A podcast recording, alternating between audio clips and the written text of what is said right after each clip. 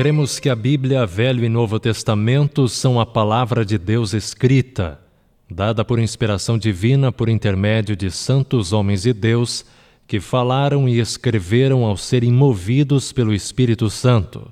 Deus transmitiu ao homem o conhecimento necessário para a salvação. A Bíblia é a infalível revelação da vontade de Deus, o padrão de caráter, a prova da experiência, o autorizado revelador de doutrinas e o registro fidedigno dos atos de Deus na história. Nisto cremos.